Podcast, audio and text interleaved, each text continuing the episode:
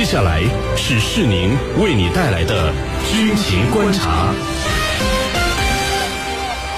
大家好，这里是江苏新闻广播九三七军情观察，我是世宁，在中国南京为您直播军情。今天的军情观察之谈兵论战，您将会听到：日本突然提出再增长明年的国防预算百分之零点二，日本为何追求这么细微的军费增长呢？此外，我们还将和您关注，美军航母和两栖攻击舰战斗群同时在菲律宾附近展开两场不同的实战演习。我们的军事评论员稍后将会为您详细解读。在谈兵论战之后，我们的评论员将会回答军迷朋友们在大蓝鲸社区是您的朋友圈里所提出的问题。好，首先进入到今天的军情观察之谈兵论战。您接下来将会收听到的是。军情观察之谈兵论战。今天的军情观察之谈兵论战，我们邀请到的两位军事评论员分别是军事专家陈汉平教授和军事专家袁周副教授。两位呢，照例来和我们的军迷朋友们打一个招呼。军迷朋友们，大家好，我是陈汉平。军迷朋友们，大家好，我是袁周。好的，我们来看到今天的第一条消息。刚刚进行过现代化改装的美军里根号航母战斗群再次带着日本海上自卫队的舰艇，来到了菲律宾周边海域展开联合军演。与此同时呢，美军埃塞克斯号两栖攻击舰也在菲律宾周边海域举行另一场联合军演。在此期间呢，日本自卫队是派出了大批官兵登上美军航母学习，而大批的菲律宾和马来西亚士兵呢，则是登上了埃塞克斯号两栖攻击舰展开演练。美军和他众多的随从国在菲律宾周边演练些什么实战科目呢？众多的随从国军人登上军舰，又可以学习到哪些美军的作战经验呢？我们和您一起来聊一聊这个话题。袁教授。呃，这个美军的里根号航母战斗群在完成了现代化改装以后啊，已经是两次前往菲律宾附近的海域进行所谓的航行自由行动。那么这次您看，更是带着日本的军舰跑去搞实战演习。那么美军和日本自卫队在菲律宾的苏禄海可能演练哪些实战内容呢？先给我们分析一下。好的，呃，美日两国在菲律宾的苏禄海搞联合军演。实际上已经不止第一次了。那么要判断他们这一次在这个地方要演些什么内容，首先就要知道他们为什么要演。呃，大家都知道，呃，美日这次联合军演的地点菲律宾的苏禄海是紧邻中国的南海，而且美国的里根号航母战斗群说白了，它已经说明了它是要来南海搞所谓的航行自由的。所以美国这一次和日本一起到苏禄海搞联合军演，它针对的对象不用说，大家都明白。就是要针对我们中国在南海的主权。既然要针对中国的南海主权，那么美国要达到挑衅中国主权的目的，它的联合军演的内容也肯定与此息息相关。呃，我个人觉得呢，呃，它的演练内容可能主要分为三个方面。第一呢，就是联合巡航的训练。日本海上自卫队的雾岛号将和里根号航母战斗群一同搞所谓的航行自由。雾岛号呢，这次更会狐假虎威的在。呃，南海这边走上一招。第二呢，就是海上联合作战训练。那么，由于此次美日联合军演，美国出动了第七舰队的里根号航母，因此在演习中少不了有舰载机夺取海上制空权的训练。而乌岛号呢，则很可能在与美军的联合作战演练中担任起反潜和防空的任务。那么，在海上联合作战的过程中，我觉得联合反潜和防空反导将成为这次美日联合军演的重头戏。呃，毕竟日本的雾岛号的长项就是呃反潜和防空反导，那么其余的科目啊，我觉得则很可能成为美国军舰的独角戏。那么第三呢，就是其他的海上防务训练，呃，包括海上搜救、海上反恐等科目的演练内容。那么这些科目呢，看起来都是非传统安全威胁领域的，那么是呃要为了维护亚太地区的安全和稳定的，实际上呢，都是美日掩耳盗铃的项目，是项庄舞剑。意在沛公，那么并不会成为美日这次联合军演的主要内容。呃，是令。陈教授，这次美军航母战斗群，您看，在这个菲律宾周边海域进行实战演习的同时啊，另一支这个埃塞克斯号两栖攻击舰也在菲律宾周边进行联合军演，是和菲律宾和马来西亚一起。那么，怎么美军一下子就把这个菲律宾周边海域变成了他很看重的一个练兵场了呢？我们首先来分析这次演练它有哪几个特点？我觉得有这么几个特点：第一，它的地点十分敏感。这一处的海域啊，它位于菲律宾西部，距离南沙群岛也只有几百公里。那么南沙群岛大家都知道存在着激烈的海上争议。第二呢，就是它刻意和附近的一些国家展开了海上军事互动。你比如，请马来西亚和菲律宾的士兵登上美国的军舰来进行各种各样的联合演练和军事互动。那么第三呢，就是它所展开的各种各样的军事行动啊。是大规模的，你比如说，这个，呃，出动了战机，然后呢，这个宙斯盾，呃，基线九战斗系统也启动了，也使用了，而且呢，还具有强大的防空、防导和防潜作战能力。因为这一个航母攻击群上面具有这样一个能力，那么我们就可以看看你到底是针对谁。刚才袁老师也讲到了，你的针对的目标。是很清楚的。那么还有一个特点，咱们不要忘了，他在前几天以所谓寻找一名失踪的美军士兵，那么大家听到这个这个话题啊，感到很熟悉。为什么？去年也有同样的情况，所以呢，他以所谓的寻找失踪士兵来扩大他在这一海域的存在，还把其他国家的这个，比如说菲律宾的海岸警备队也参与进来。而菲律宾呢，允许美军的救援船只和战机进入它的领海海域，那么这就让大家都明白了，原来美国是刻意以这样的一个举动来和这一地区的国家进行一个军事上的互动。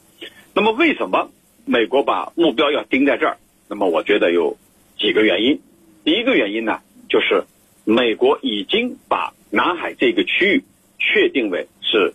影响美国军事安全、影响美国军事霸权的一个敏感的地方，那么他要彰显他在这一个地区的老大的地位。第二呢，就是他要煽动、忽悠这一地区的国家，你像菲律宾、像马来西亚刚刚更换的领导人，要煽动这些国家跟中国对着干。我们都知道，菲律宾总统杜特尔特最近他重申了。在南海问题上对中国所画设的两条红线，这两条红线啊很有意思。那么在美国看来可以加以利用。那么第三个呢，就是我们跟东盟之间的这种合作，特别是南海各方行为准则的这种推动，在美国看来必须要给我们制造麻烦、制造困境。所以啊，美国的这次军演纯粹是在搅局。主持人。好的，那袁教授，呃，美军举行联合军演的同时，日本是派出大量的人员登上了美军航母，去学习这个航母的作战及操作经验。对于美军这样呃世界上独一无二的大型航母，日本海上自卫队人员学习了以后用在哪里呢？他们的准航母呃身上可以用这些经验吗？呃，难道这些航母使用经验都是可以通用的吗？好的。呃，日本想拥有真正的航母的野心啊，其实已经是司马昭之心，路人皆知了。那么这次和美国的里根号航母搞搞联合军演，那么日本人当然不会放过这个来之不易的可以学习美军使用航母经验的机会。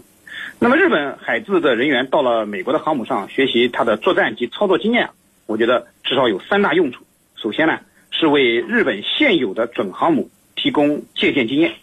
呃，我们知道二战之后呢，日本就再也没有拥有过真正的航母。但是现在日本至少拥有四艘准航母，它们分别是大宇号、日向号、出云号、伊势号。那么日本称之为直升机护卫舰。但是这四艘大型水面舰艇都有航母的明显特征，就是全直通的甲板，可以搭载短距垂直起降的战斗机。呃，虽然说和大型的航母在操作使用上并不完全一样，但是相似之处还是很多的。所以美。登上美军的航母，日本人还是可以学到不少东西的。呃，其次呢，就是为日本发展真正意义上的航母积累经验。那么，日本的准航母毕竟还不是真正意义上的大型航母。呃，而日本一旦突破和平宪法，我觉得他迟早会追求要拥有真正意义上的大型航母。那么日本现在到美国的航母上，呃，既是学经验，更是找不同、找差距。那么为未来他发展真正意义上的航母去积累经验。再次呢，就是为日本发展航母储备人才。那么这是一种典型的人才等装备的策略。那么学习了美军的呃大型航母的操作使用经验之后呢，一方面呃可以为它的准航母提供人才的支持，同时呢也为日本发展自己真正意义上的航母提供大量的人才储备啊。所以呃陈教授和我一样都说了，要对日本的军事动向要保持一个高度的警惕啊。是您。呃，陈教授，根据美国太平洋舰队的一个声明啊，这个里根号航母这次除了呃联呃联合演习以外，还将会访问东南亚各国，呃，展开一系列的联合演习，以加强美军对这个地区的影响力，并对地区盟友进行打气和安抚。那么，美军航母战斗群的再次到来和所谓的访问，对于东南亚各国来说，是不是真的可以起到打气和安抚的作用呢？我觉得丝毫起不到打气和鼓劲的作用，恰恰相反，它起到了一个非常负面的作用。我最近一段时间呢，和东盟国家的官员们和这个相关国家的智库专家有一个对话，啊，有着频繁的接触。那么我就发现，东盟国家其实甚至就包括和我们有海上争议的一些国家，他并不真正希望美国介入这一地区。可能有人觉得不理解，那么美国介入不是能够帮他吗？不是这样的。美国介入以后，它有可能带来一个风险，什么风险？那么一就是可能使这些国家出现误判，认为呢美国在背后支持我，我可以去挑战中国。那么我们还记得，二零零八年格鲁吉亚跟俄罗斯打仗的时候，就是格鲁吉亚误判了，认为美国和北约有可能会帮他。那么其实这样的做法，这样的。呃，这样的观点在东盟国家是存在的。如果认为美国会在背后支持他，而去刻意挑战咱们中国的话，那么有可能面临战争的风险。那么最终，美国是不是会会站在他们那一边？舆论上会站在他们那一边，军事行动上未必。那么格鲁吉亚就是很好的典型。第二呢，它有可能带来一个政治上的风险。就是使一些东盟国家，或者说跟我们有海权争端的一些国家，不得不在中美之间选边站，因为你美国加大介入的力度，让这些国家非常的犯难，就是说他到底是应该选择什么样的方向。因此呢，事实上东盟国家是不希望域外势力介入其中的，介入其中会加大了他们的这种选择的困境。那么到底是选择谁？中国是他们最大的贸易伙伴，我们中国跟好几个东盟国家都是他们的最大的贸易伙伴。那么如果刻意去选择美国而疏远中国，这就意味着他们的经济发展有可能受到严重的阻碍和影响。毕竟中国和他们的双边贸易额是非常重要的一环。那么这就意味着美国的介入使他们面临着一个困难的境地。所以，他们从心理上、从根本上，并不希望美国加大介入南海的力度。当然，有个别国家是另当别论的，他是希望的，但是他希望美国介入，他又有一，他也有一个度，有一个分寸。因为一旦美国过度介入了，有可能导致这些国家的政权受到威胁。那么，这个话题非常复杂，就不一一展开了。主持人。好的，那各位不要走开，接下来呢是半点广告时间。在简短的半点广告之后，我们将和两位军事评论员一起来和大家聊到今天军情观察之谈兵论战的另一个话题。